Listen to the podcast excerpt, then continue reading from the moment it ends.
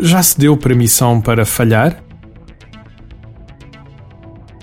Um dos principais problemas que as empresas enfrentam em Portugal e no mundo, mas penso que existe um excesso disto em Portugal, prende-se com o medo de falhar.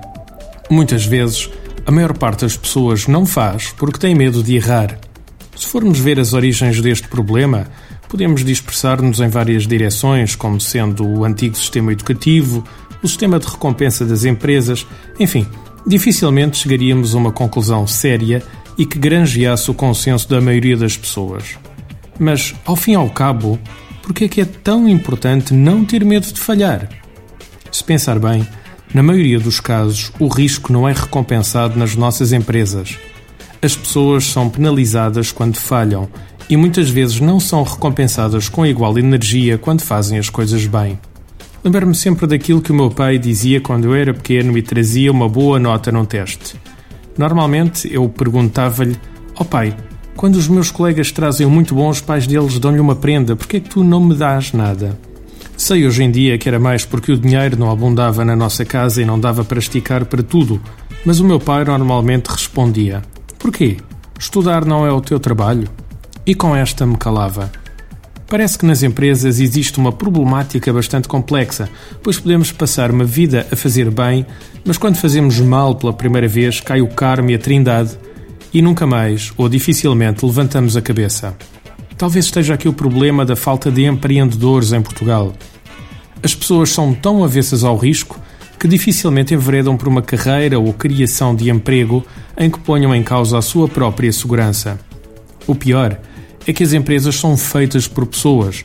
As pessoas são moldadas pelas experiências e pela sociedade à sua volta, e tudo isto gera empresas cinzentas que não inovam nem se arriscam em voos que tenham maior rentabilidade comercial ou estratégica. Uma das coisas que mais me impressionou nos últimos tempos foi uma história que li na Times há alguns meses. Basicamente, a história relatava a experiência de um executivo norte-americano que, devido a um erro de gestão, provocou um prejuízo à empresa de cerca de um milhão de dólares. Ciente do problema que tinha causado à empresa, decidiu redigir a sua carta de demissão e, no dia seguinte, apresentou-a ao chefe. A sua surpresa está na reação do chefe.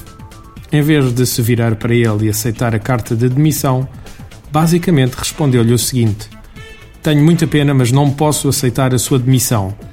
Como é óbvio, o tal Sr. Smith ficou de boca aberta a olhar para ele com ar de espanto. O senhor acha que depois de eu ter investido um milhão de dólares na sua educação e treino, o vou deixar ir embora? É com certeza uma perspectiva um pouco diferente daquela a que estamos habituados nas nossas empresas. Não digo com isto que se cultive o risco pelo risco, mas se analisarmos as empresas que estão na crista da onda a nível internacional, como a Google, a Microsoft e outras, muitas delas têm planos de incentivo ao risco e à inovação. Por que não criarmos algo semelhante, mas à nossa escala, nas nossas empresas? Em primeiro lugar, há que dar espaço para que as pessoas falem.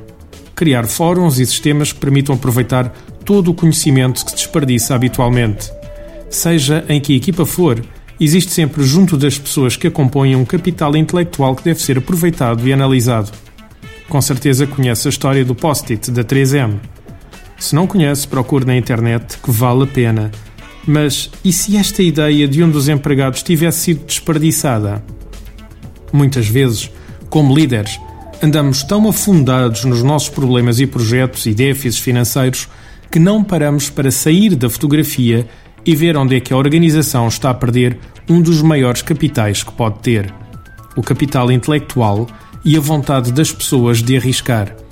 Montar um processo destes nas empresas nem sempre é difícil. Pode ser tão simples como uma reunião mensal toda a empresa, ou se a escala for muito grande do departamento, onde as pessoas são encorajadas a falar abertamente. A única premissa que existe é que quando apresentarem um problema têm também de apresentar uma solução para o mesmo, ou então para o problema de outra pessoa que já tenha sido colocado.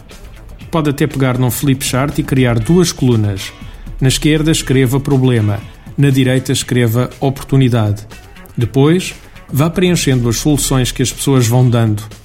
Para as que ficarem sem resposta, deixe o flip chart num local de passagem, o refeitório, o bar ou outro qualquer local e incentive as pessoas, quando passarem por lá e se lembrarem de uma nova solução, a escreverem-na.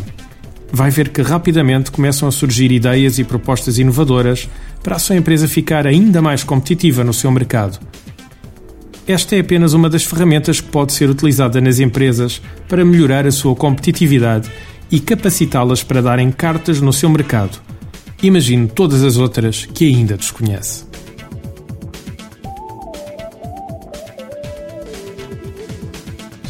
Artigo de José Almeida, locução de João de Souza, produzido nos estúdios da Universidade Autónoma de Lisboa. Procure mais recursos no site ideiasedesafios.com.